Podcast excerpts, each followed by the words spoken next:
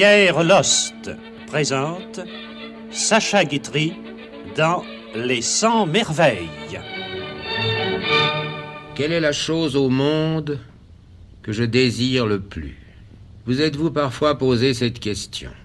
Je parle en art, bien entendu, et je ne pense pas à des choses impossibles, à un manuscrit autographe de Molière ou bien à la Joconde.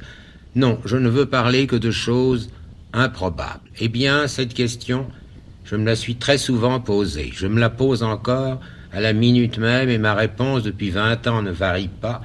Oui, la petite danseuse de Degas. Cette petite danseuse grandeur nature est l'objet d'art que je désire le plus au monde. Elle est là sous vos yeux quatre fois reproduite. En gros plan, le visage, puis de profil, puis de dos, puis de profil encore. Bien qu'elle soit en bronze, elle est coloriée car elle est la reproduction fidèle à s'y tromper de l'œuvre originale conçue en cire de couleur. La jupe qu'elle porte est de vraie tarlatane et le ruban qui noue sa tresse est un véritable ruban de satin. Elle est l'image de la pauvreté, de la dégénérescence et de la soumission. Elle est un des sommets de l'art de la sculpture, mais c'est aussi de la peinture et du dessin. Et puis c'est quelque chose encore et qui n'a pas de nom. C'est une espèce de momie hallucinante, et cependant c'est la vie même. C'est une chose unique et qui doit le rester. Elle est si loin de l'ordinaire qu'elle est même un exemple à ne jamais suivre. Elle est définitive. C'est à la fois l'esquisse et c'est le point final. C'est la perfection absolue. Il faudrait aller loin, très loin jusqu'en Égypte et remonter bien haut jusqu'à je ne sais quelle dynastie pour rencontrer une œuvre d'art aussi formelle. Ce n'est qu'une petite danseuse de l'opéra, mais c'est elle à jamais. Degas a travaillé pendant toute sa vie. Il a fait d'elle vingt tableaux, cent pastels et mille dessins. Peut-être en a-t-il fait cinq cent mille croquis. Or, ces croquis, tous ces dessins, tous ces pastels, tous ces tableaux, c'était pour en arriver là. Elle les résume tous.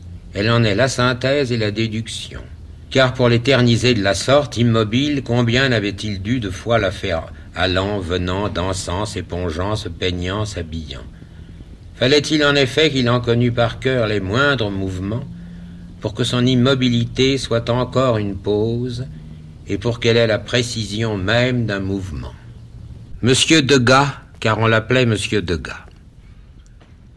Monsieur Degas naquit à Paris le 19 juillet 1834 et il est doublement illustre parmi les artistes du monde entier, d'abord à cause de son génie, ensuite à cause de son esprit qui était redoutable.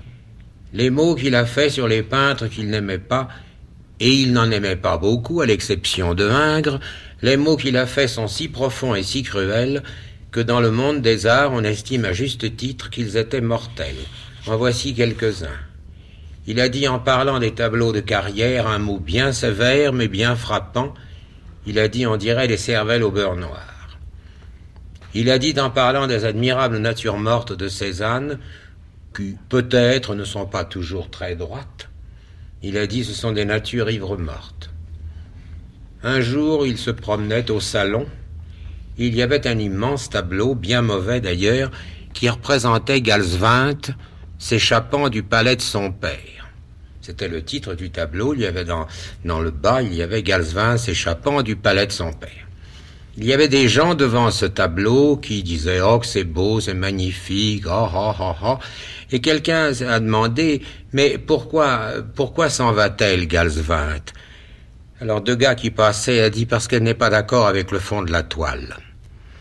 Un autre jour au salon, il était à la sculpture et un artiste, je ne sais pas le nom de l'artiste, exposait des statues gigantesques, des hommes nus avec des biceps énormes, et deux jeunes femmes étaient en admiration devant ces, ces personnages. Oh, ce qu'il est beau, elles disaient, ce qu'ils sont beaux, et regarde celui-là, regarde les biceps qu'il a, oh, c'est magnifique, mais comme ça doit être lourd, mon Dieu, comment fait-on pour les emporter? Alors deux gars qui passaient a dit, on les dégonfle. Il a dit d'un jour à Forain, qui était son ami, Qu'est-ce qu'on me dit, Forain Vous avez le téléphone Oui. Oh, quelle honte Quoi, on vous sonne et vous y allez?